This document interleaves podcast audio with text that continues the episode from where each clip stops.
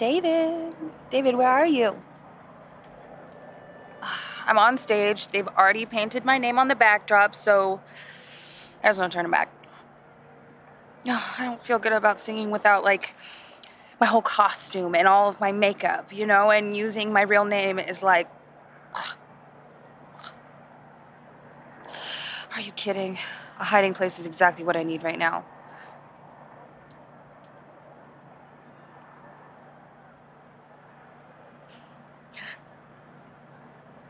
I know the story.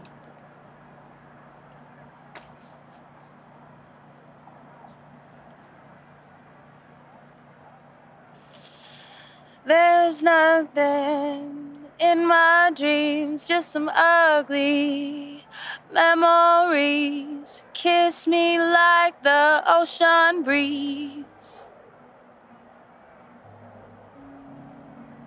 It's harder singing someone else's song. It feels like it's more about me. People just think about my take on it.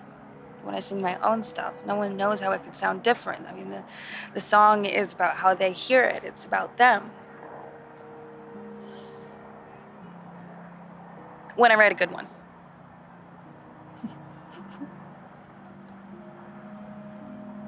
Don't you dare! Please, please.